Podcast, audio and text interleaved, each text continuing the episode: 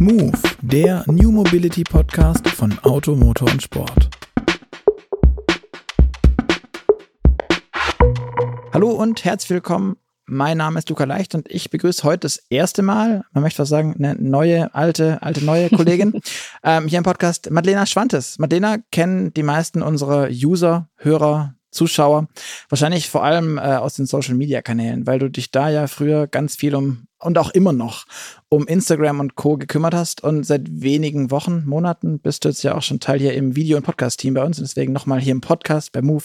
Ganz herzlich willkommen, Adlena. Schön, dass du da bist. Ja, hi Luca, danke für die Einladung. Äh, ich bin gespannt, mein erster Podcast, ähm, was das heute so wird. Genau. Ähm, auch wenn Madlena uns sicherlich viel zu erzählen hätte, was auch alles in den Move-Podcast passen könnte, haben wir uns natürlich nochmal einen externen Gast eingeladen.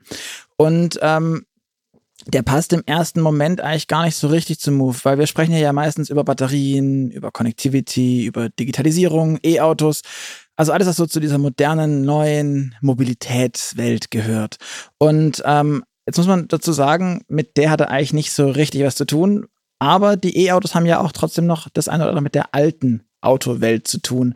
Ähm, auch wenn sie jetzt kein Benzin oder Diesel mehr verbrennen, Öl und Schmierstoffe für Lager, Getriebe, Achsen und Co. sind im E-Auto auch da und ähm, da brauchst du dann vielleicht sogar ganz besondere. Und deswegen haben wir uns heute jemanden von der dunklen, düsteren Rohölseite eingeladen. Eine Firma, die ähm, die meisten kennen, wahrscheinlich hauptsächlich von dem gleichnamigen Formel 1 Team, nämlich Mercedes AMG Petronas F1.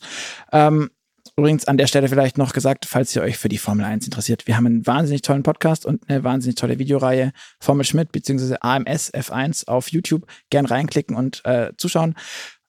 Aber zurück zum Thema. Wir haben heute jemanden von Petronas da, genauer von Petronas Lubricants International, den Nils Schöner. Und ähm, mit dem wollen wir heute über das Thema Nachhaltigkeit sprechen. Finde ich besonders spannend bei einem Ölkonzern, über das Thema Transformation, vielleicht das notwendige Übel eines aktuellen Ölkonzerns und über das Thema Effizienz, weil damit haben sie, glaube ich, einiges zu schaffen. Deswegen, hallo Nils, schön, dass du da bist und wir heute mit dir über diese Themen sprechen dürfen. Ja, hallo, liebe äh, Marlena, äh, erstmal willkommen. Ist übrigens auch mein erster Podcast. Insofern äh, äh, vielen Dank Zwei Rookies für die heute. Einladung. Äh, wir reichen uns virtuell die Hände an der Stelle. Äh, lieber Luca, vielen Dank für die Einladung.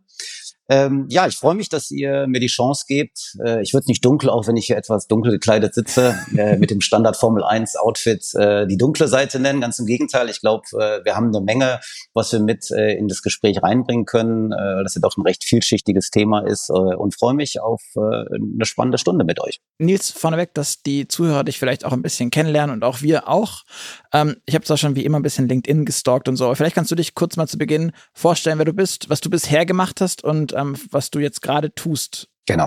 Also starten wir. Äh, Name Nils Schöner. Ähm, ich bin äh, 48. Ich bin seit letztem Jahr äh, bei Petronas äh, in Deutschland der Geschäftsleiter für den österreichischen und den deutschen Markt, für die Schmierstoffe und äh, Betriebsstoffe, die wir hier in äh, Deutschland, in Deu äh, Europa grundsätzlich anbieten.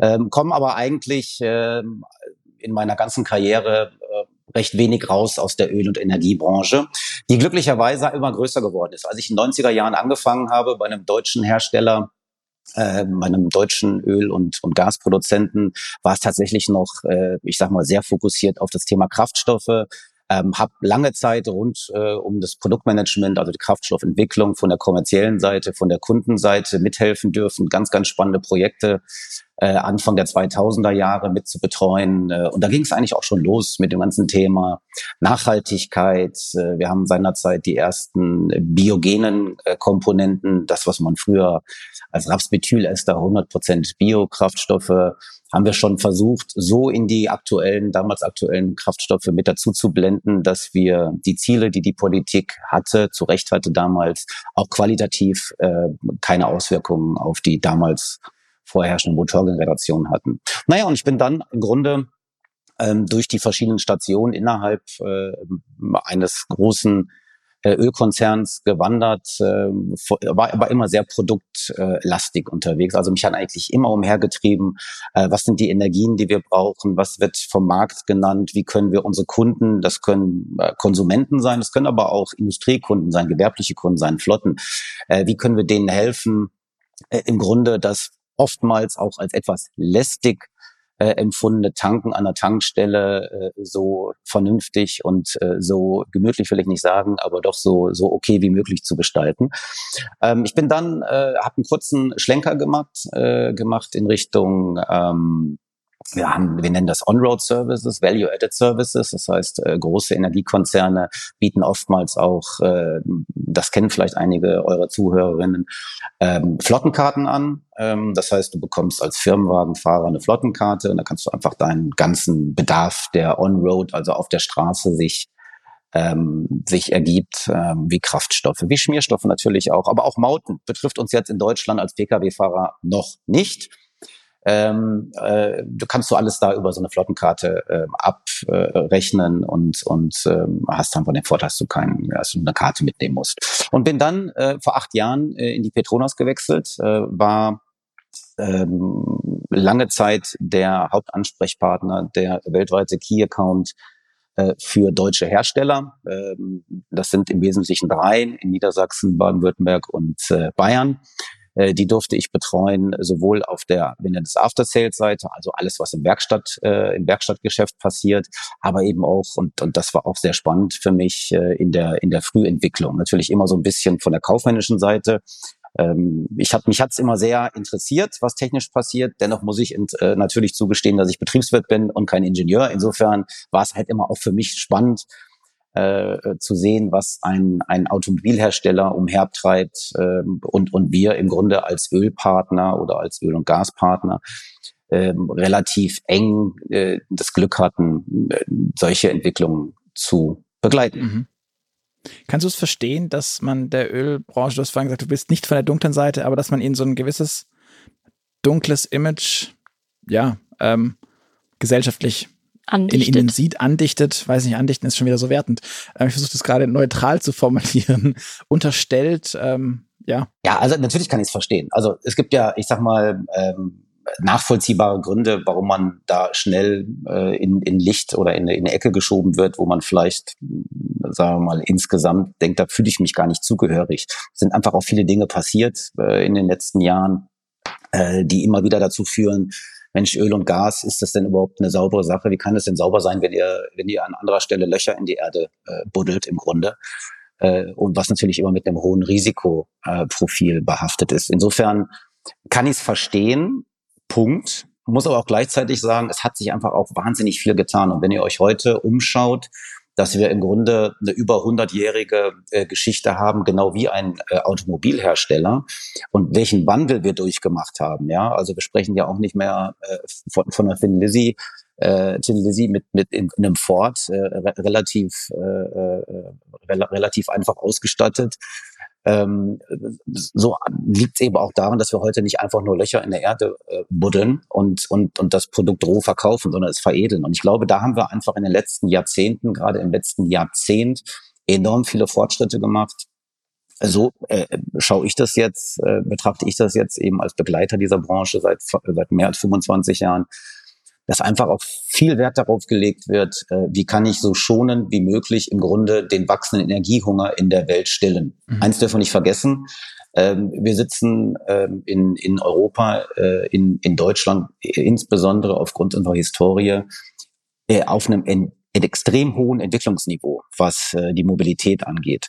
Äh, wenn ihr euch äh, anschaut, äh, China, Indien, äh, Südamerika, da ist äh, die Quote Fahrzeuge pro, pro äh, Person noch erheblich geringer. Also das heißt, da ist noch ein erheblicher Nachholbedarf mhm. für, und das muss man jetzt so sagen, günstige Energie. Und das ist ja das Spannungsfeld, in dem wir uns versuchen, aus, aus ich sag mal, dieser vermeintlichen Ecke herauszubewegen. Wie kann ich im Grunde ähm, regenerativ erzeugte Produkte idealerweise in hochentwickelten Märkten Nordamerika, Europa, Deutschland äh, in, in den Markt bringen und Lösungen anbieten, aber gleichzeitig auch den Staaten, die äh, eben noch nicht so einen hohen Mobilitätsgrad haben, äh, helfen, ähm, in, in diese Mobilitätsschiene reinzukommen. Okay, das heißt, du siehst schon die negativen Aspekte, die da so mitschwingen und, und sagst, das mit dem CO2 raustun ist nicht so gut, aber du sagst halt, es ist billig und deswegen also, also, also mich klingt das so ein bisschen der Zweck heiligt die mhm. Mittel mäßig.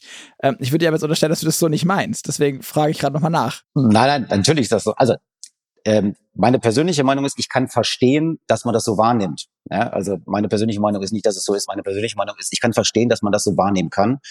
Äh, der Punkt ist nur, wir müssen das, was wir in Deutschland, in Europa, in Nordamerika in, in, ein, in zehn Jahrzehnten geschafft haben, nämlich Produkte in der Anwendung weiterzuentwickeln auf carbonisierter Basis, müssen wir in Europa, Nordamerika schnell weiterentwickeln, weil einfach jetzt hier das Momentum da ist für regenerativ erzeugte Energie. Das können E-Fuels sein, das können äh, biogene äh, Komponenten sein. Wir müssen aber gleichzeitig schauen, dass der Nachholbedarf, der in anderen Regionen der Erde ist, dass der maximal in der gleichen Geschwindigkeit kostengünstig den Leuten zur Verfügung gestellt wird. So, das bedeutet, wir müssen schauen, dass wir nicht von heute auf morgen den Gashahn und den Ölhahn zudrehen und die Preise, die, und da sind wir uns, glaube ich, einig, äh, noch relativ hoch sind, ja, die wir vielleicht auch äh, in, in Deutschland bis zu einem gewissen Grad gewillt sind zu bezahlen. Die müssen aber auch äh, äh, im südlichen Afrika, die müssen auch in Asien und die müssen vor allem auch dann in Südamerika, äh, ich sag mal, so sein, dass das Individuum äh, in der Lage ist,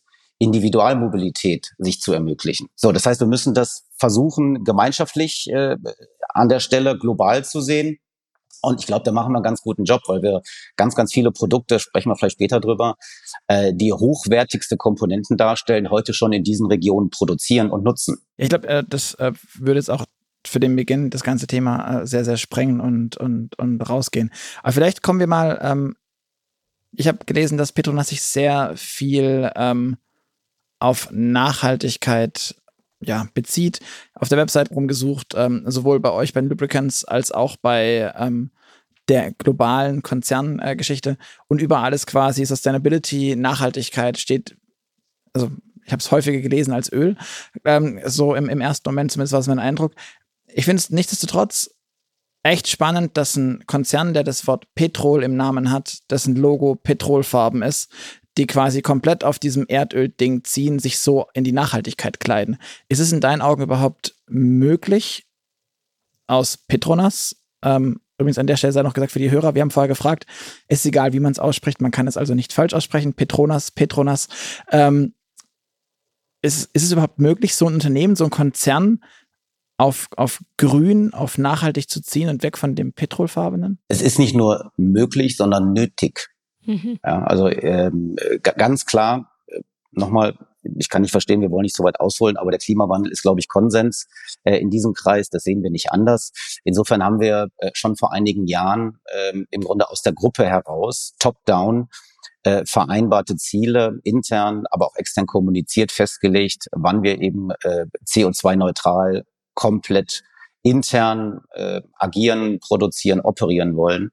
Und das ist 2050. So, das bedeutet, äh, ab 2050 werden alle Komponenten, alle Energien, die wir zuführen, alle, äh, alle Input-Materialien äh, äh, sollen CO2-neutral sein. So, und das Gleiche gilt natürlich auch für unsere Produkte. Und insofern ist es absolut nötig, dass wir äh, wir sprachen über die 100 Jahre vor, ein, vor ein paar Minuten, dass wir das einfach in relativ kurzer Zeit versuchen, ähm, äh, versuchen im Grunde auf eine, auf eine äh, CO2-neutrale Stufe zu stellen. Mhm. Das wollen wir in der Gruppe ab 2050 erreichen. Aber ähm, das heißt dann, dass ihr euch quasi selber als Konzern nachhaltig aufstellen wollt. Du hast aber gerade auch angesprochen, die Produkte, heißt das dann auch ab 2050 kein Öl mehr? Also es wird Schmierstoffe geben weiter. Ja. Es wird auch mit Sicherheit noch Betriebsstoffe geben. Unser Ziel muss es bis dahin sein, dass wir die Komponenten regenerativ erzeugen. So, das heißt, du kannst heute schon, äh, das macht sicherlich Marktbegleiter an der anderen Stelle, äh, bieten Kraftstoffe an, die basieren auf Ethanol, die basieren auf äh, anderen Produkten, die regenerativen Ursprungs sind. Insofern, es wird weiterhin die Produkte für äh, die Zuhörerinnen und Zuhörer geben. Aber die sind idealerweise nicht mehr äh, carbon-based, also sind nicht mehr im Grunde Erdöl äh, oder, oder Erdgas mhm. basierend. Bin ich spannend. Du hast da vorher was äh, gelesen, Madlena, zu dem Thema. Äh, ja, genau. Und zwar, äh, das war tatsächlich sogar äh, der Karlfried Fuchs, äh, Technical mhm. Specialist bei euch, der gesagt genau. hat, äh, dass rein biologisches Motoröl äh, technisch nicht möglich wäre. Ich meine, mir Klar, es gibt auch noch diverse andere Öle im Auto. Äh, kommen wir auch noch mal zu, was das auch für Elektroautos ähm, ja bedeutet.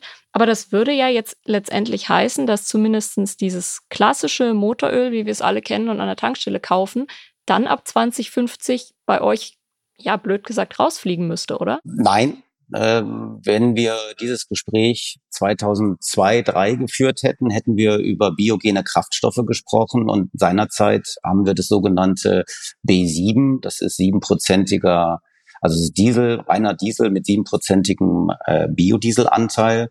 Es war damals eine enorme Kraftanstrengung, sowohl in der Verteilung in Deutschland wie aber auch in der Formulierung des Kraftstoffes, das in den Markt zu bekommen. Warum? Weil der auf der Anwenderseite die Fahrzeuge einfach noch nicht vorbereitet mhm. waren. So, wir sind jetzt 20 Jahre später erheblich, wei erheblich weiter und zwar so weit, dass wir sogar hundertprozentigen äh, Kraftstoff völlig ohne Probleme in den Fahrzeugen äh, fahren können, also völlig äh, mhm. Äh, ohne, ohne Qualitätsprobleme, technische Probleme. So, das Gleiche ist unsere Ambition für die Schmierstoffe selbstverständlich. Mhm. Also siehst du schon, dass es man das heute, mittelfristig machen wird? Ja, bis 2050. Ne? Also das Ziel äh, Net Zero ist 2050. Wir können heute schon äh, biogene Komponenten in Schmierstoffen anwenden sind aber eben auf die Freigaben der Hersteller natürlich da auch ein bisschen äh, äh, oder, oder hängen da so ein bisschen mit äh, am Haken. Äh, wir können es anbieten. Ob es eine Freigabe im Rahmen der Freigabezyklen erhält, müssen wir schauen. Unser mhm. Ziel ist es auf jeden Fall. Werbung. Kali ist der perfekte Begleiter für jeden Autofahrer. Mit dem Kali OBD2 Adapter und der Kali App kannst du direkt von deinem Smartphone auf die Daten deines Fahrzeugs zugreifen und erhältst so die richtigen Informationen maßgeschneidert für deine Situation. Wenn zum Beispiel deine Motorkontrollleuchte aufleuchtet, kannst du mit Kali selbst eine Diagnose durchführen, um besser zu verstehen, wo genau das Problem liegt. Wenn du selbst Hand anlegen möchtest und ein Problem beheben willst, hilft dir die Kali-App mit Schritt-für-Schritt-Anleitungen von erfahrenen Mechanikern dabei. Außerdem hilft dir Kali beim Gebrauchtwagenkauf. Lies mit Kali die Daten des Fahrzeugs aus, um etwa Tachomanipulationen zu erkennen und versteckte Probleme zu finden. Neugierig geworden? Dann geh gleich auf mycarly.com und nutze den Code MOVE15. Damit bekommst du 15% Rabatt auf den Einkauf oder folge einfach direkt dem Link in den Show Notes. Ich würde gerne zu dem Thema Schmierstoffe noch kommen, weil mich bei dem mhm. Podcast mit Alexander Rosen von Deep Drive, ich glaube es war Folge 106, ähm, irgendwie ist bei mir hängen geblieben. Davor hatte ich das Gefühl, Elektroautos kommen weitgehend ohne das ganze Fossile ähm, drumherum aus. Die haben natürlich irgendwie Metalle und Kupfer und hast du nicht gesehen, auch alles nicht unbedingt nur positiv beim Abbau und bei der Erzeugung. Aber so richtig klar wurde mir das erst, als äh, der Alex mir erzählte, dass sie ähm, auf ein Getriebe verzichten und dadurch, allein weil die Planschmomente dieses Getriebes wegfallen, ähm, man bis zu in Summe dann am Ende 20 Prozent mehr Reichweite beim E-Auto ähm, schaffen könnte. Abgesehen davon, dass der Akku dann auch größer werden kann. Also es ist wirklich viel, was da geht dadurch. Ähm, da kam bei mir so auf, als dann auch in der Vorbereitung für den Podcast, das Thema Effizienz beim Thema Schmieren. Ähm, was, welches Potenzial siehst denn du da als, als Chef auch der Lubricants hier in Deutschland? Ähm, wie viel Potenzial steckt drin in den Schmierstoffen ähm, in Sachen Effizienz? Ist da noch viel zu holen und war das beim Verbrenner einfach so ein hinten runtergefallen, weil das System so ineffizient ist im Vergleich? Und dass da jetzt aber mehr Fokus drauf ist? Was geht da noch? Also grundsätzlich äh, geht im, im, im Thema äh, batterieelektrische Fahrzeuge, das gilt für rein äh, batterieelektrische Fahrzeuge, aber auch Hybridfahrzeuge noch eine ganze Menge. Und das liegt vor allem darin, dass wir anders als in einem Verbrennungsmotor die Chance haben, einfach äh, bewegliche Teile und die Anzahl derer in so einem Antriebsstrang zu reduzieren. Und das ist vielleicht auch so ein Thema, das du mit dem äh, ähm, dem vorherigen Podcast-Gast äh, besprochen hast.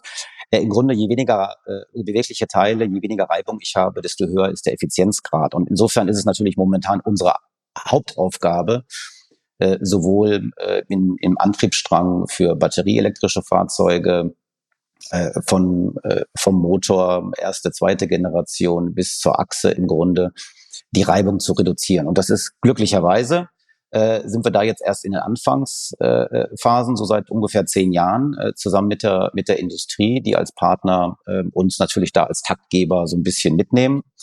Ähm, und da ist noch eine Menge, noch eine Menge zu tun. Äh, das Spannende an der Sache ist, dass wir schon sehr erfahren sind, denke ich, in der Frage, wie optimiere ich ähm, das, das Wärmemanagement im Verbrennungsmotor, wie reduziere ich ähm, die, äh, ähm, die Reibung in einem normalen Verbrennungsmotor und wie reduziere ich auch äh, die Abnutzung. Und da sind wir gerade tatsächlich in, in den letzten zehn Jahren, äh, haben wir einen enormen äh, Sprung gemacht, auch in der Erkenntnis, ähm, wie wir äh, vor allem das Thema äh, Wärmemanagement äh, in einem E-Motor, in einer Batterie so vernünftig äh, in den Griff bekommen, dass äh, so ein Fahrzeug nicht nur im Winter bei kalten Minustemperaturen, aber auch eben unter Volllast, vielleicht im Sommer, wie wir ihn dieses Jahr hatten, bei über 40 Grad in Teilen, dass das funktioniert, weil das muss man ganz klar sagen, äh, ist natürlich eine Höchstbelastung für solche, für solche Motoren. Aber da haben wir einen Riesensprung gemacht. Ähm, und, Kannst du den äh, quantifizieren, diesen Sprung? Oder ist der, also, weil groß ist so äh, relativ. Der ist, Nee, weil es keinen Benchmark gibt. Also es gibt äh, heute nicht ähnlich wie, wie in, in Verbrennungsmotoren, wo du sagst, Mensch, da gibt es verschiedene Dienkraftstoffe, die im Vergleich zueinander bestimmte Einsparungen bringen. Mhm. Das, das haben wir auf der auf der E-Mobility-Seite noch nicht. Da hat jeder Hersteller bis dato im Grunde so ein bisschen seine eigenen seine eigenen Vorgaben, die wir dann versuchen individuell zu erfüllen. Insofern kannst du das nicht sagen, minus drei, minus fünf Prozent. Wir haben Öle im Verbrennungsmotor, äh, die reduzieren äh, bei, bei Verwendung äh, gegenüber einem Referenzschmierstoff drei Prozent äh, den Kraftstoffverbrauch linear zum CO2, zur CO2-Reduktion. Mhm. Das haben wir so noch nicht, weil wir noch nicht diesen breiten Benchmark, diese Technologiebreite haben, sondern es ganz häufig so ist, dass Hersteller äh, von Komponenten und damit auch Automobilhersteller von E-Komponenten das sehr spezifisch mit einem Partner entwickeln. Mhm. Ähm, das Thema Temperatur gerade angesprochen. Wie, in welchem Arbeitsbereich arbeiten denn diese ganzen Schmierstoffe ähm, oder in welchem Temperaturbereich? Weil das ja das, was in der Regel dann auch für die Ineffizienz sorgt. Zumindest war das, ist es mein Verständnis davon bislang. Ähm, in welchem Temperaturbereich arbeiten die denn gut und wie schnell kann sich so ein Ding aufheizen und also so ein, so ein, so ein, so ein Schmierstoff, so ein Öl, so ein Fett. Und ab wann ist es richtig gut, ab wann wird es zu heiß? Also einfach, dass wir uns das ein bisschen vorstellen können, was da passiert. Wir sprechen jetzt immer noch über Batterien oder du, kann, kannst dir eins, ein, ein Produkt oder eine Komponente okay, aussuchen, okay. bei der man es am plastischsten erklären kann. Okay. Also ah, ich, ich glaube, am, am spannendsten ist einfach auch, weil das gerade einfach so so so in, in, in den Medien ist ähm, und auf der Agenda steht, ist einfach das Thema Batterie und Batterie äh, ist insofern spannend, weil da müssen wir einfach schauen, dass wir da im Peak nicht über 60 Grad kommen, weil das einfach auch schlecht für die für die mhm. für die Batterie, für die Lebensdauer ist und wir da auch eine bestimmte opti äh, optimale äh, Funktionalität haben. So und deswegen sind die aktuellen ähm, Schmierstoffe, die wir nutzen, um Batteriekühlung sicherzustellen, ähm, sind schon darauf ausgelegt, dass sie im Grunde vor Frost, also alles unter 0 Grad, schützen, aber auch gleichzeitig unter Hochlast eine Batterie, die an sich schon durch den normalen Betrieb relativ warm wird, dass die einfach nicht über die 60 Grad geht, sondern im Idealfall darunter.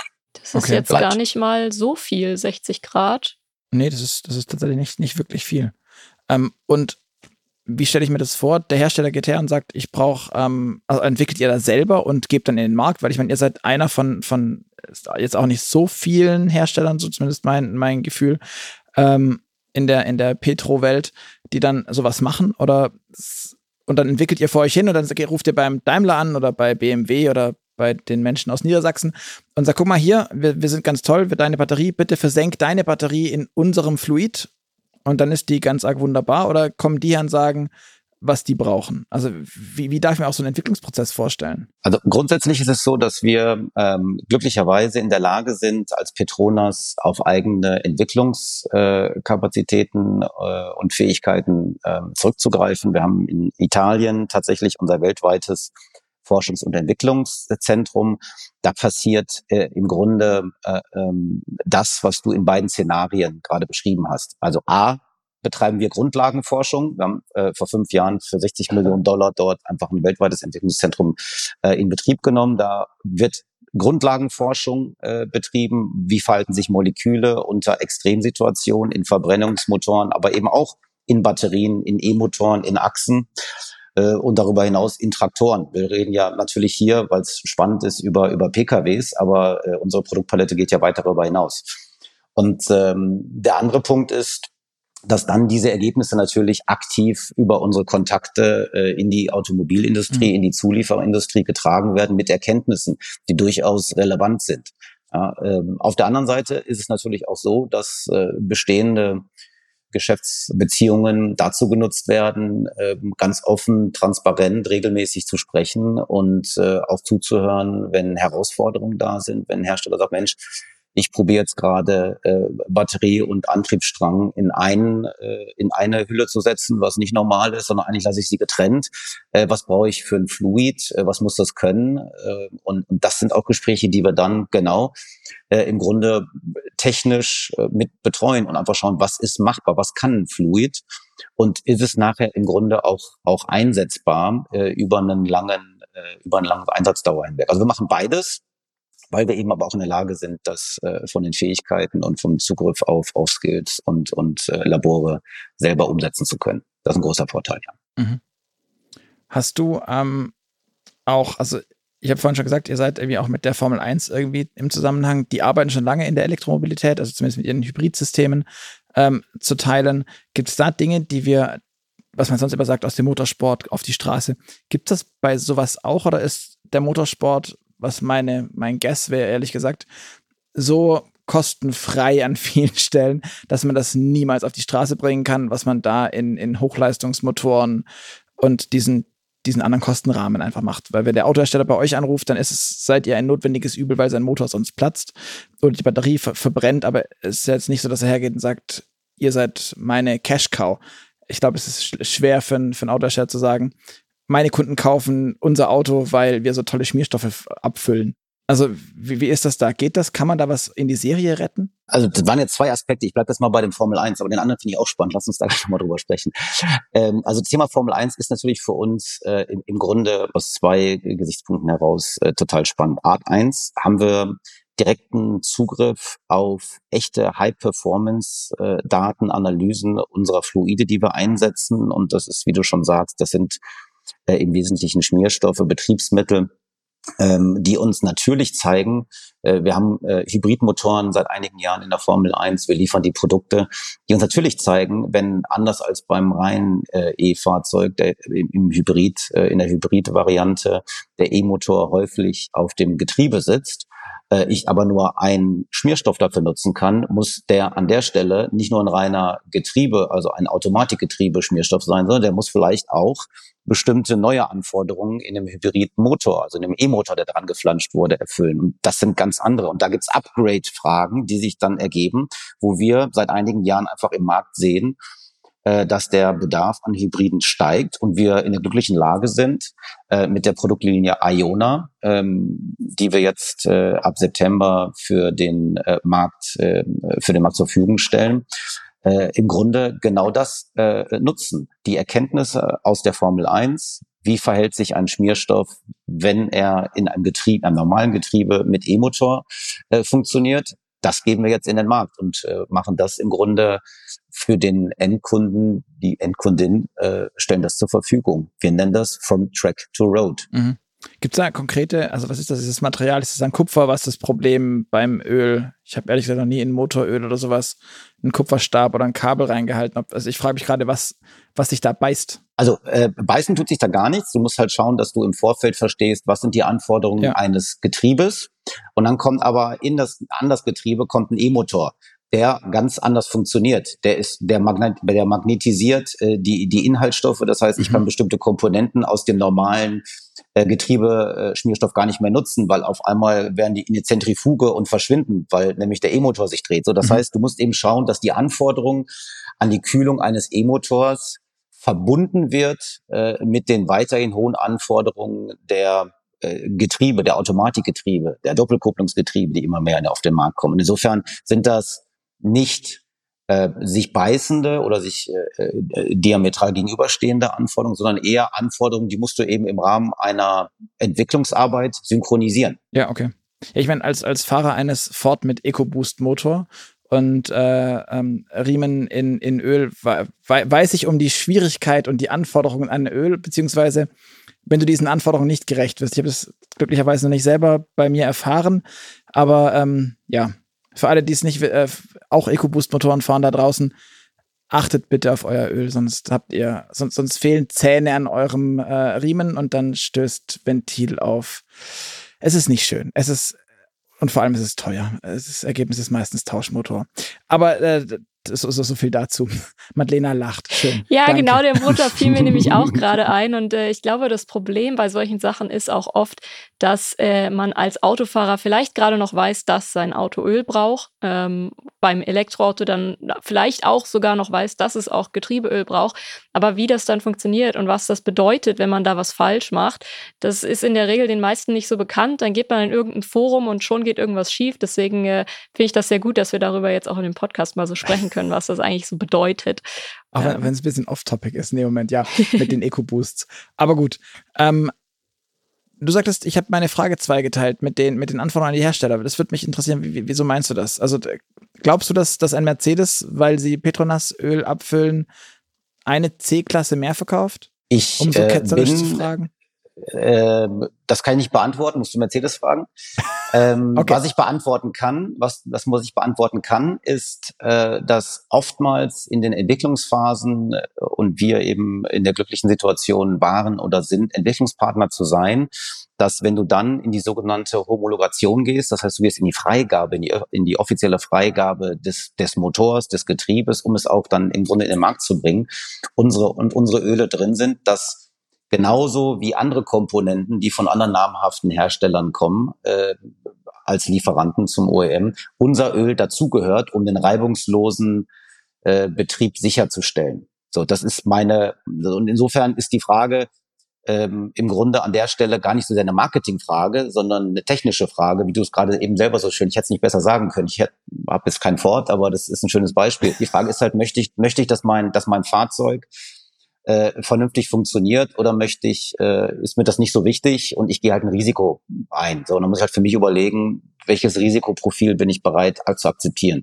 Also insofern ist die Frage für mich tatsächlich, äh, in unserem speziellen Fall haben wir einfach, sind wir in der glücklichen Lage, durch die eigenen Produkte, die uns zur Verfügung stehen, die wir selber entwickelt haben, mit eigenen Freigabezyklen, die bis zu zwei Jahre dauern, mit Fahrzeugen, da fährst du teilweise 10.000 oder 100.000 Kilometer unter, unter verschiedenen äh, Bedingungen, um dann festzustellen, das Produkt funktioniert. Mhm. Ja, und wenn du das gemacht hast, äh, bin ich schon der Meinung, kannst du äh, sowohl als Hersteller der Schmierstoffe ähm, sagen, es macht Sinn, wenn du für ein bestimmtes Produkt äh, unser Öl nimmst. Mhm. Ja. Okay. Wir haben jetzt schon anfangs ein bisschen über, über alternative Kraftstoffe gesprochen, über E-Fuels. Ähm, Mhm. Wenn du jetzt darüber gesprochen hast, hast du immer wieder von bio-basierten Kraftstoffen gesprochen. Ähm, ist es Mhm. bei Petronas, ich meine, Petronas, der Konzern sitzt, wenn ich es richtig weiß, in Malaysia? Oder habt ihr irgendwie so eine, Genau. so eine euch eine Steueroase gesucht? Könnt ihr, glaube ich, nicht so richtig, weil ein Staatskonzern, also von daher. Ähm, aber es ging immer um Bio. Malaysia ist für mich jetzt im ersten Moment nicht das Land, in dem man wahnsinnig viel Agrararbeit leistet und damit, es ist keine Kornkammer von, ich weiß es nicht. Also mir, mir bekannt nicht zumindest. Ist es auch so Sonnenstrom und so sehe ich da jetzt eher aus meinem Gefühl heraus, wobei da ja auch viel Regen ist. Aber wie würdet ihr denn das machen wollen mittelfristig? Wollt ihr auf biogene Basis setzen und euch dann aber wieder mit der Ernährungsfragestellung auseinandersetzen müssen oder auf strombasierte ähm, Basis gehen, bei der dann die Schmierstoffe, die Kraftstoffe erstellt werden? Was ist da für euch die Idee oder das Ziel? Also grundsätzlich ist es so, dass vielleicht mal so ein bisschen, ich weiß nicht, ob du mal in, in Malaysia schon mal gewesen äh, bist oder ihr, ähm, und aber das so ein bisschen zum Background.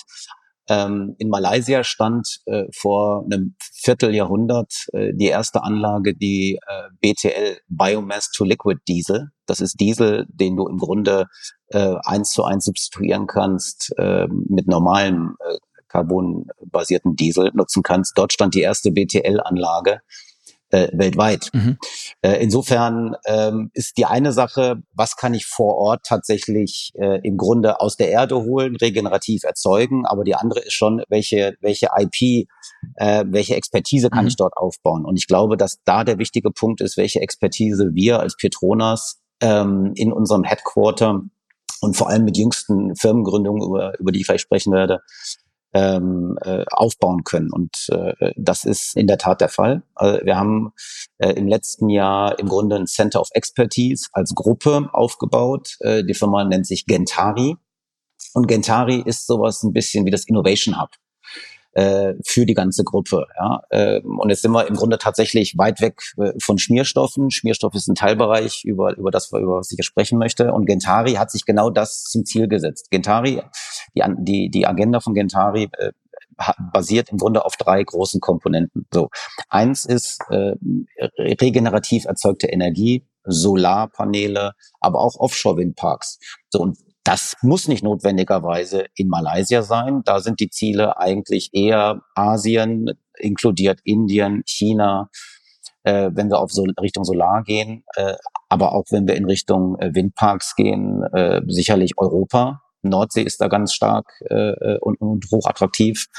Ähm, Punkt zwei äh, ist, dass wir regenerativ erzeugten Wasserstoff, äh, das ist ja auch ein ganz großes Thema, gerade wenn es um Verbrennungsmotoren und deren Zukunft geht äh, und, und, und, und äh, im Grunde Energieversorgung in Deutschland, regenerativ erzeugten Wasserstoff zur Verfügung stellen wollen. Und eben Punkt drei, äh, was uns jetzt tatsächlich äh, äh in, in Malaysia umhertreibt, ist, dass wir da einfach mit vielen Herstellern und auch aktiv ähm, ähm, eine Ladeinfrastruktur aufbauen für Hybrid und für äh, voll elektrisierte Fahrzeuge. Da wollen wir also einen zweistelligen Marktanteil in den nächsten Jahren in Asien erreichen. In Malaysia haben wir das natürlich schon, weil wir als Staatskonzern da ganz gut präsent sind mit Tankstellen. Aber äh, in, in China äh, und, und in Indien äh, ist das sicherlich nochmal eine Herausforderung, die wir gerne annehmen und das unterstützen. Das sind so die drei Säulen mhm. äh, zum Thema regener äh, regenerative Ambitionen unserer Firma. Ja. Sind das dann die 25.000 Ladesäulen bis 2030, von denen ich gelesen habe? Das sind 10 Prozent, genau. Okay. Also unser Ziel ist äh, über 10 Prozent äh, Anteil an Ladesäulen-Netzwerk äh, in äh, Südostasien. Ähm, das hängt ein bisschen davon ab, natürlich, wie schnell so ein Netz wächst. Ähm, das ist immer eine Frage von Angebot und Nachfrage. Ich habe selber Autogas äh, vor 15 Jahren etabliert in Deutschland, war es lange in der Nische, hatte wahnsinnige Ambitionen. Ähm, habe nur leider auch eben festgestellt, dass es nicht immer reicht, nur eine Autogas-Ladestation an der Tankstelle zu bauen. Das hilft ganz vielen Leuten vom Hinterhof äh, in, auf eine schön ausgeleuchtete Tankstelle, wo man auch nicht im Regen stehen muss, wenn man tankt, äh, zu fahren. Aber am Ende des Tages ist das immer ein Angebot und Nachfrage. Und unser mhm. Ziel ist, das äh, zu tun, genau. Beteiligt ihr euch dann auch entsprechend äh, jetzt hier bei uns in Deutschland? Also wir haben jetzt immer über den asiatischen Raum gesprochen, mhm. aber wir haben bei uns ja auch das Ziel, ein äh, bisschen ambitionierter, eine Million bis 2030 äh, hätte die Bundesregierung gerne. Äh, ist das auch was, wo ihr euch hier bei uns beteiligt oder ist das als Markt bei euch nicht so interessant? Also grundsätzlich sind alle Wachstumsmärkte für uns interessant. Fokus äh, ist momentan auf Asien ähm, weil einfach auch das eine Frage ist, äh, wo wollte ich, wo, wo habe ich meine äh, Kernkompetenzen und äh, es ist einfach heute so, dass oftmals an Tankstellen solche Schnellladesäulen vor allem äh, zu finden sind und die haben wir in Europa schlicht und ergreifend nicht. Mhm. So insofern ähm, ist das momentan im Fokus, wenn wir um Ladesäulen über Ladesäulen sprechen, ist der Fokus eher auf Asien. Windparks habe ich gerade schon gesagt, ist durchaus was, was wir uns auch an anderen Stellen anschauen wie Europa. Mhm. Also muss ich nochmal fragen, 25.000, ähm, Madeleine hat eine Million ins Feld geführt. Ihr wollt damit Asien. Asien ist monströs groß. Wir wollen in Deutschland, was im Vergleich Killefits klein ist, eine Million. Ist das nicht, für mich klingt das wahnsinnig nach Marketing. Wir machen 25.000 Ladesäulen, klingt viel, bis 2030 ist es auch nicht morgen. Ähm, ist das, ist das ein Ding in deinen Augen oder ist das, ist das in deinen Augen also ganz ehrlich, ich finde es, ja, es bleibt noch sehr petrolfarben alles. Gut. Ähm, auch da gilt, du kannst den Leuten kein äh, E-Fahrzeug aufzwingen, wenn äh, im Markt einfach eine Nachfrage ist nach erheblich günstigeren ähm, Verbrennermotoren. Mhm. Ähm, kann ich das und möchte ich das den Leuten nicht aufzwingen. Insofern können wir nur ein Angebot machen und das ist eben das kommunizierte Ziel. Mhm. Nochmal, natürlich, äh, wenn sich vor allem politische Umstände vielleicht ändern, äh, sind wir natürlich äh, bereit, uns das anzuschauen, mhm. ob wir das äh, verstärken können. Äh, nur man muss ganz klar sagen, ähm, da ist momentan nichts ausgeschlossen. Äh, wir sind bereit zu investieren, aber äh, das bedingt schon, dass das Marktwachstum an Fahrzeugen mitläuft. Wir mhm. haben im vorletzten Jahr mit Mercedes die ersten Tankstellen äh, in Malaysia eröffnet. Wir haben im letzten Jahr ein MOU, äh, also Memorandum of Understanding, äh, Vereinbarung äh, mit BMW geschlossen, äh, ein Netz aufzubauen. Äh, und da sind wir einfach vielleicht auch, was das angeht, um das auf ein neues Level zu ziehen, nämlich auf, mit, mit Fahrzeugherstellern wegzuarbeiten, äh, ist, ist, sind wir da vielleicht noch ein bisschen von der Marktreife hinter Europa. Okay was Ladeinfrastruktur angeht. Mhm. Ähm, du hast gesagt, ihr macht Solaranlagen, ihr macht oder Solarpaneele, ähm, Windkraft und alles. Ähm, du hast auch Wasserstoff angesprochen, was ihr gerne machen wollt. Ähm, glaubst du, dass ihr mittelfristig die malaysischen, die es am Ende sind, ähm, Ölbohrungen einfach einstellen werdet und die werden versiegelt und dann ist fertig oder wird da immer noch so ein Rest rausgekommen, rauskommen werden, weil man gewisse Produkte einfach nicht äh, substituieren kann? Und wenn ja, welche Produkte sind das in deinen Augen? Äh, die, die, die Frage darauf äh, ist eine wie soll ich sagen, fast schon Also ich, ich, ich werde nicht in, warte, es sind dann 2050, es sind dann irgendwie sieben, ich werde nicht in sieben, versprochen, ich werde nicht in 27 Jahren anrufen und sagen, du Nils, du hast aber 2023 gesagt das und jetzt habt ihr aber das andere genau. gemacht. Also es wird, genau, nur, genau. aber von deinem, du kennst den, den Laden, du bist halt schon zwei, drei Tage, du kennst auch vielleicht die eine oder andere Basisentscheidung mit, und auch den Horizont einfach, der da ist, den ihr euch vornehmt. Ja, äh, ich glaube, die Frage, die du stellst, die ist gar nicht so sehr von, von Petronas oder mir jetzt als euer heutiger Petronas-Gast zu beantworten. Das ist eher eine, eine Industriefrage. Die stellt sich, glaube ich, die Öl- und Gasindustrie äh, grundsätzlich. Ähm, und solange du Nachfrage hast nach Verbrennermotoren äh, zu niedrigen Preisen, äh, wirst du Nachfrage haben zu jedem, der Verbrennungsmotoren äh, äh produziert ob der in äh, Nordamerika sitzt, wo E-Mobility nicht wie in Europa ab 235 äh, in der Idee momentan die einzige Lösung ist oder in China. Mhm. Ähm, und solange wirst du die Nachfrage haben. Das, was unser Ziel sein muss, äh, ist, dass wir das substituieren, dass wir versuchen, äh, die Komponenten äh, so äh, zu ja, reformulieren, dass wenn sie regenerativ erzeugt sind, sie eben nicht in Nahrungsmittelkonkurrenz stehen oder solchen Themen und das immer einfach genutzt werden kann. Mhm. Insofern kann ich die Frage nicht beantworten, hängt absolut von der Nachfrage ab. Was ich beantworten kann, ist, dass wir das als Petronas jetzt wieder äh, aus der Sicht der Petronas machen wollen, indem wir das, äh, ich sage mal, ab 2050 CO2-neutral gestalten. Mhm. Kannst du denn sagen, welche, welcher Geschäftszweig als erstes, machen wir es andersrum, welcher stirbt zuerst? Was müsstet ihr zuerst loswerden? Oder was könnt ihr zuerst loswerden, weil ihr es substituieren könnt, frühzeitig? Wollt, da würde ich dir gerne, da, da, da gebe ich dir gerne im Nachgang äh, die E-Mail-Adresse von unserem Präsidenten. Der, der kann da bestimmt äh, mit, mit dir drüber sprechen äh, welche Geschäftszweig. Nein, Spaß beiseite. Also äh, tatsächlich, das ist jetzt Spekulation. Äh, da äh, die Frage ist einfach, wie schnell kannst du dich als Ölgesellschaft äh, dem Wandel und den neuen Anforderungen mhm. äh, an, an grüne Energie, äh, wie, wie schnell kannst du dich adaptieren? So und wenn du jetzt in einem, äh, du kannst sicherlich, äh, wenn wenn regenerativ erzeugte Kraftstoffe noch nicht so ein großes Thema sind, weil sie zwei bis fünfmal so teuer sind, äh, in bestimmten Regionen. Ähm, Wäre es zwar schön, wenn du sie anbietest, nur gehst du leider äh, pleite nach fünf Jahren, wenn du nichts verkaufst. Mhm. Insofern äh, hilft dir das auch nichts. Insofern gehe ich davon aus, äh, dass alle Ölfirmen ja, in der ganzen Branche einfach momentan in der Phase sind zu schauen, wo kann ich nachhaltig äh, in meinem Geschäft einfach auch Cash generieren, um Investitionen mhm. in, äh, in, in solche grünen Projekte zu tätigen.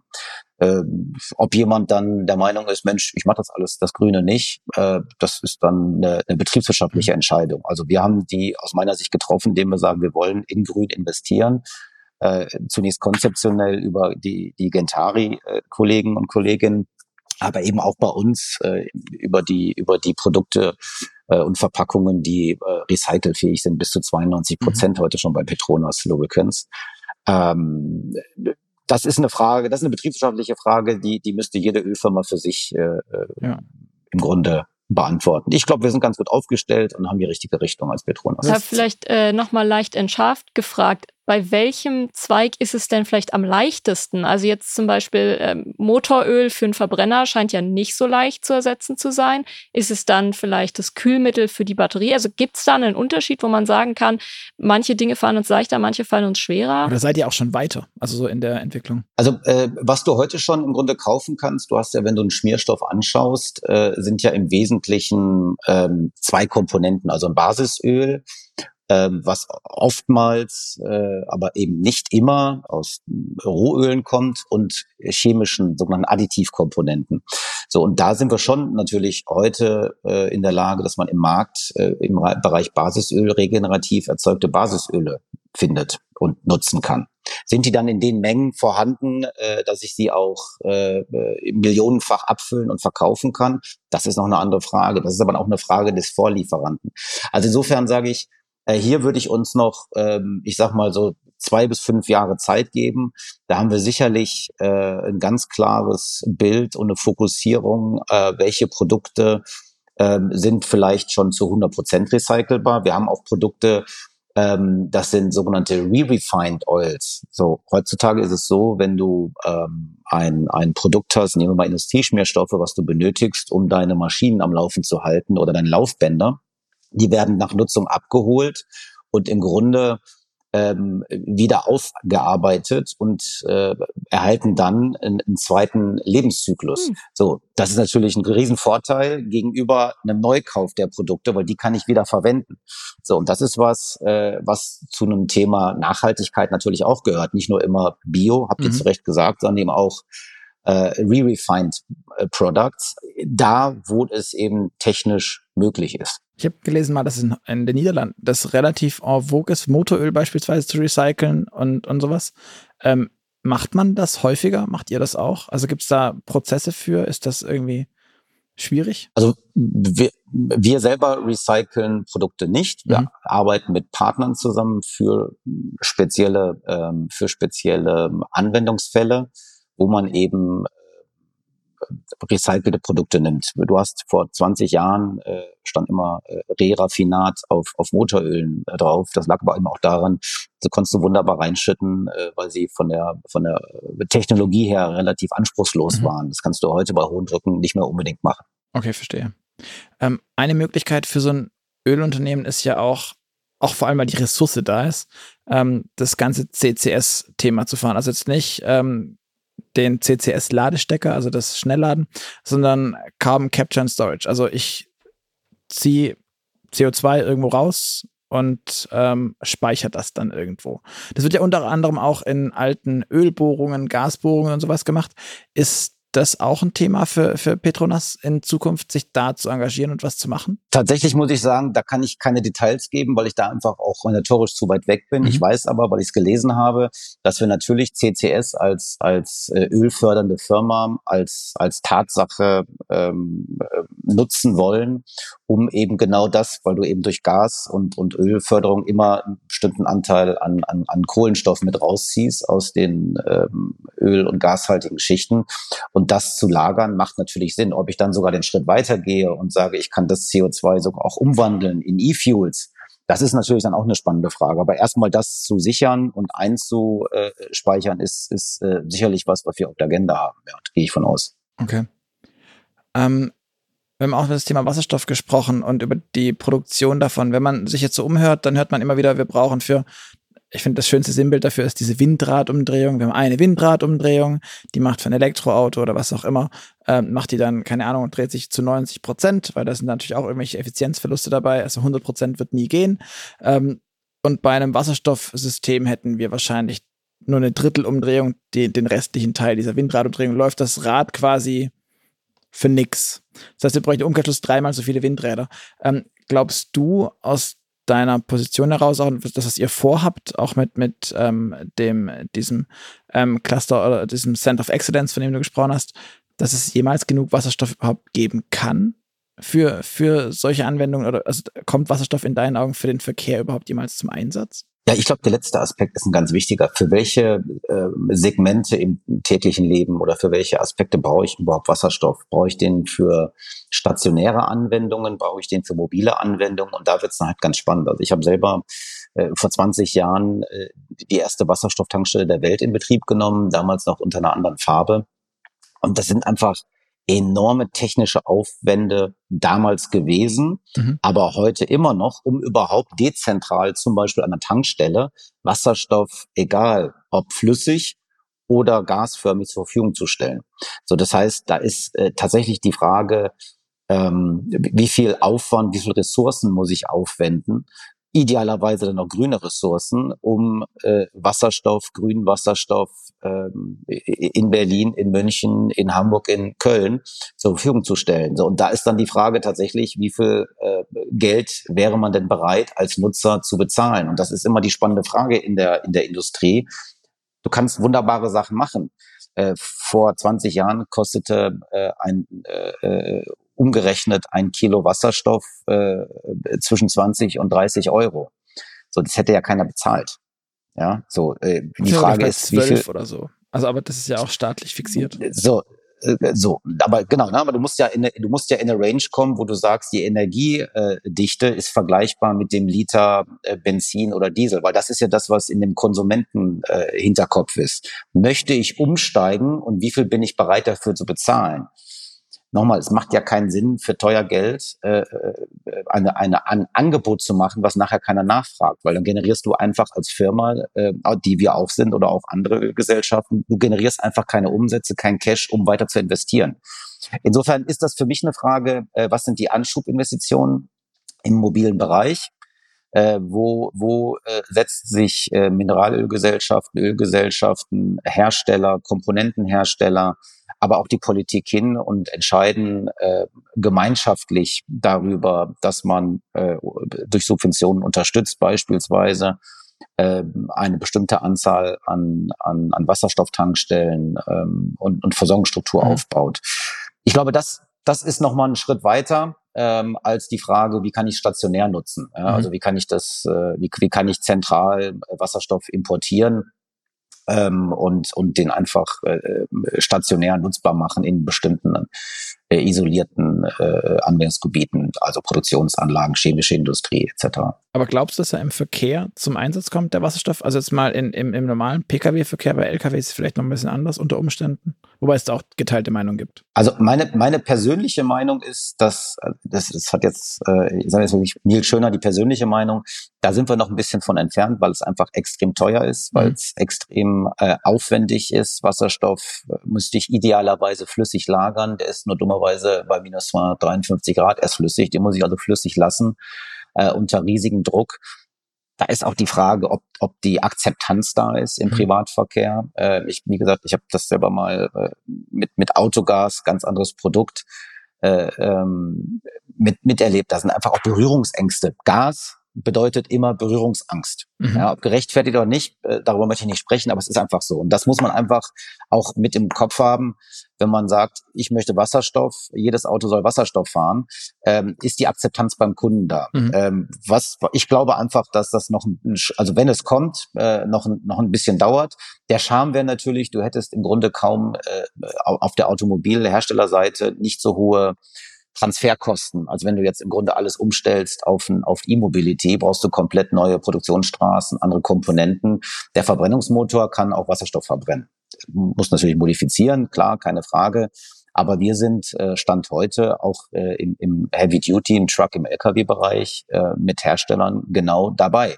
Die testen Wasserstoffmotoren und wir schauen uns an, also Verbrennungsmotoren, wir schauen uns an, was sind diese enorm hohen Temperaturen, äh, mhm. die bei einer Gasverbrennung geschehen. Was ist die Auswirkung auf den Motor und wie müssen wir das über den Schmierstoff im Grunde sicherstellen, dass die, dass die Reibung, aber auch die Kühlung äh, der, der, der Innenkammer äh, noch funktioniert.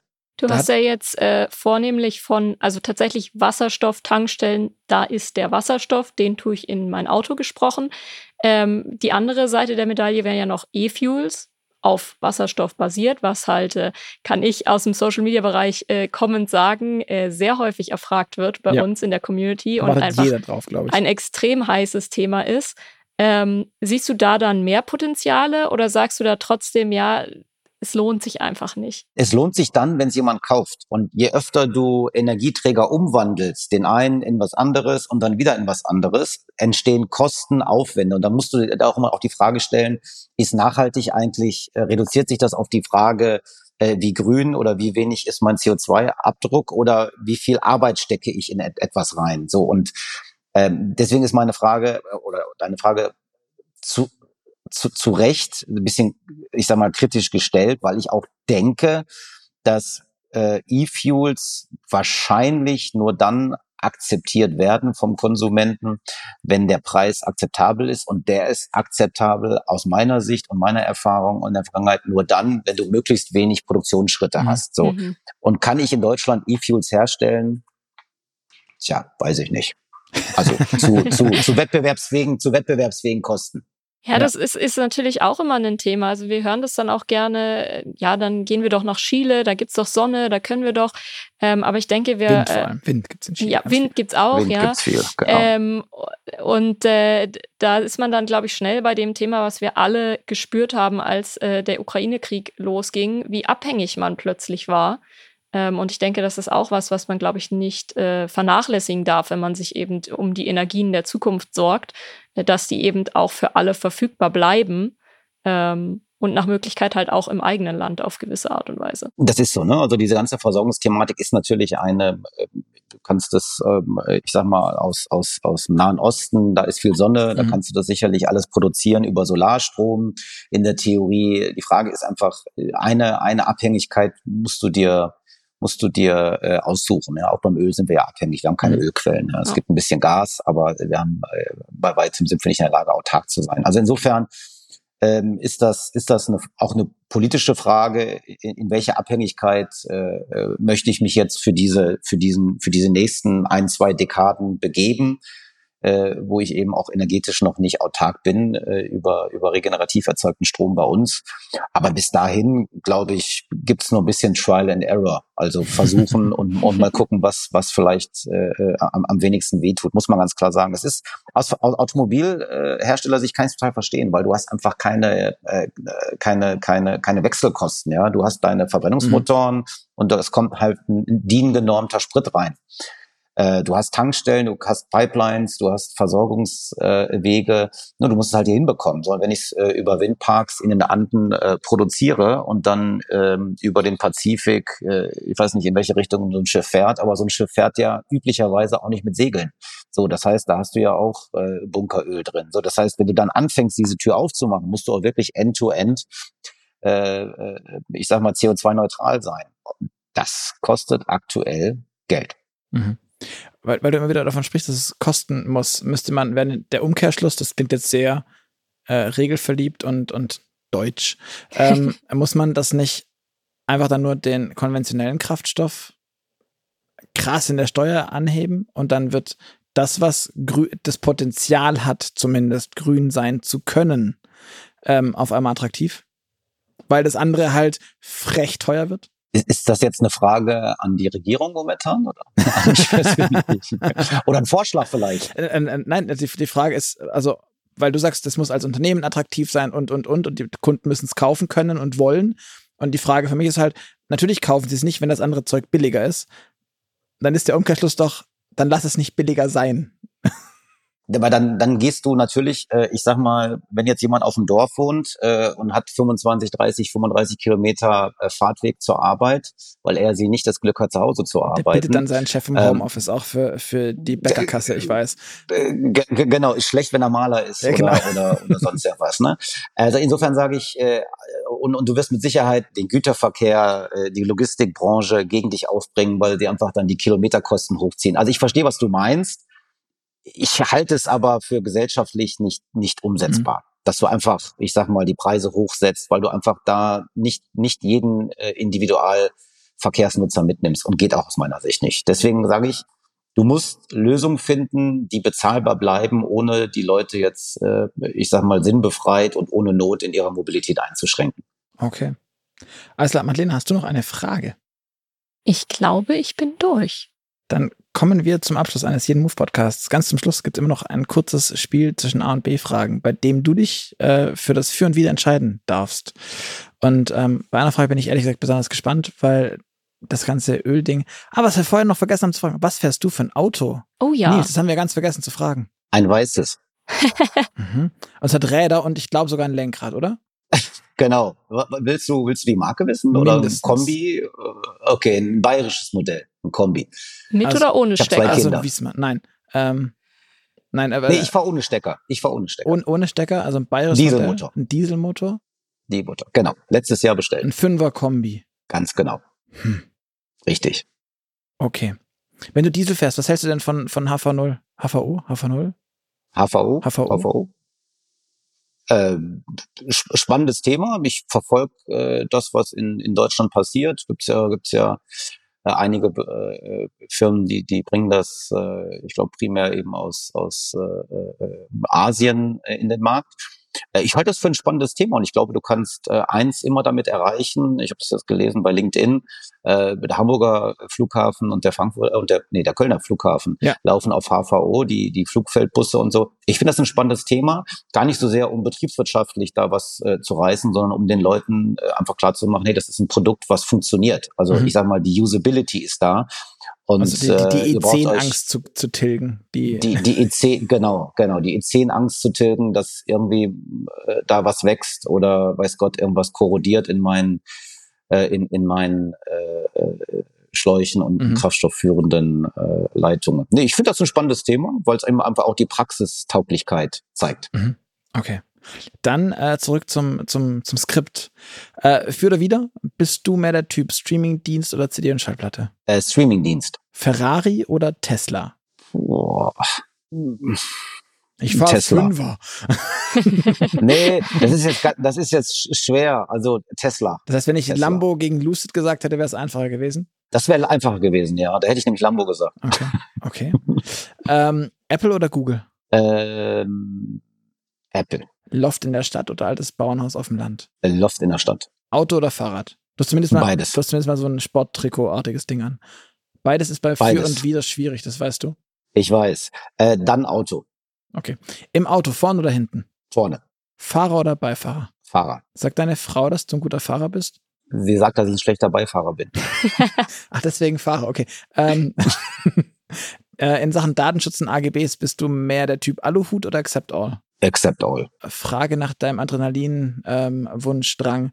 Bist du der Typ Motorradfahrer oder würdest du lieber dich in See stellen und Fliegen fischen? In Fluss? Nee, Motorrad, äh, tatsächlich, nee, nicht Motorradfahrer. Okay. Mhm. Star Wars oder Star Trek? Äh, gute Frage, habe ich mir auch schon öfter gestellt. Weiß gar nicht warum. Ähm, Star Trek. Du weißt nicht warum, aber du kannst die. Okay, spannend. Ich kann sie beantworten, aber warum die Frage ich mir auch schon mal gestellt habe, tatsächlich auch im Freundeskreis, das kann ich nicht herleiten, aber tatsächlich Star Trek. Okay. Hätte ich nicht erwartet, um ehrlich zu sein. Ein Trekkie. Äh, ja, hätte ich, hätte ich nicht gedacht. Trekkie. Ja. Äh, Kaffee oder Tee? Kaffee. Steak oder Falafel? Steak. Nachteule oder Lerche? Ähm, nee, Lerche, ja. Okay. Alles klar. Nils, dann dir vielen, vielen Dank für all die Infos und den Einblick in Richtung Petronas und wie ihr euch langsam von Petrolfarben in Richtung Grün wandeln wollt. An euch da draußen. Vielen Dank fürs Zuhören. Natürlich an dich, Madeleine, auch noch. Vielen Dank, dass du dabei warst. Ja, danke, dass ich da sein durfte. Ähm, ihr hört uns wieder in zwei Wochen am Freitag, deswegen ähm, schreibt uns gerne bis dahin Feedback an podcast.move-magazin.de. Ähm, beantwortet die Fragen äh, auf Spotify, sagt uns, wie es euch gefallen hat, auch gerne bei iTunes und Co. und überall, wo es sonst geht. Ähm, und abonniert den Podcast auch auf YouTube, findet ihr uns mittlerweile auch. Und nochmal an dich, Nils, vielen Dank. Schön, dass du da warst. Vielen Dank auch. Danke, macht's gut. Also, tschüss, bis zum nächsten Mal.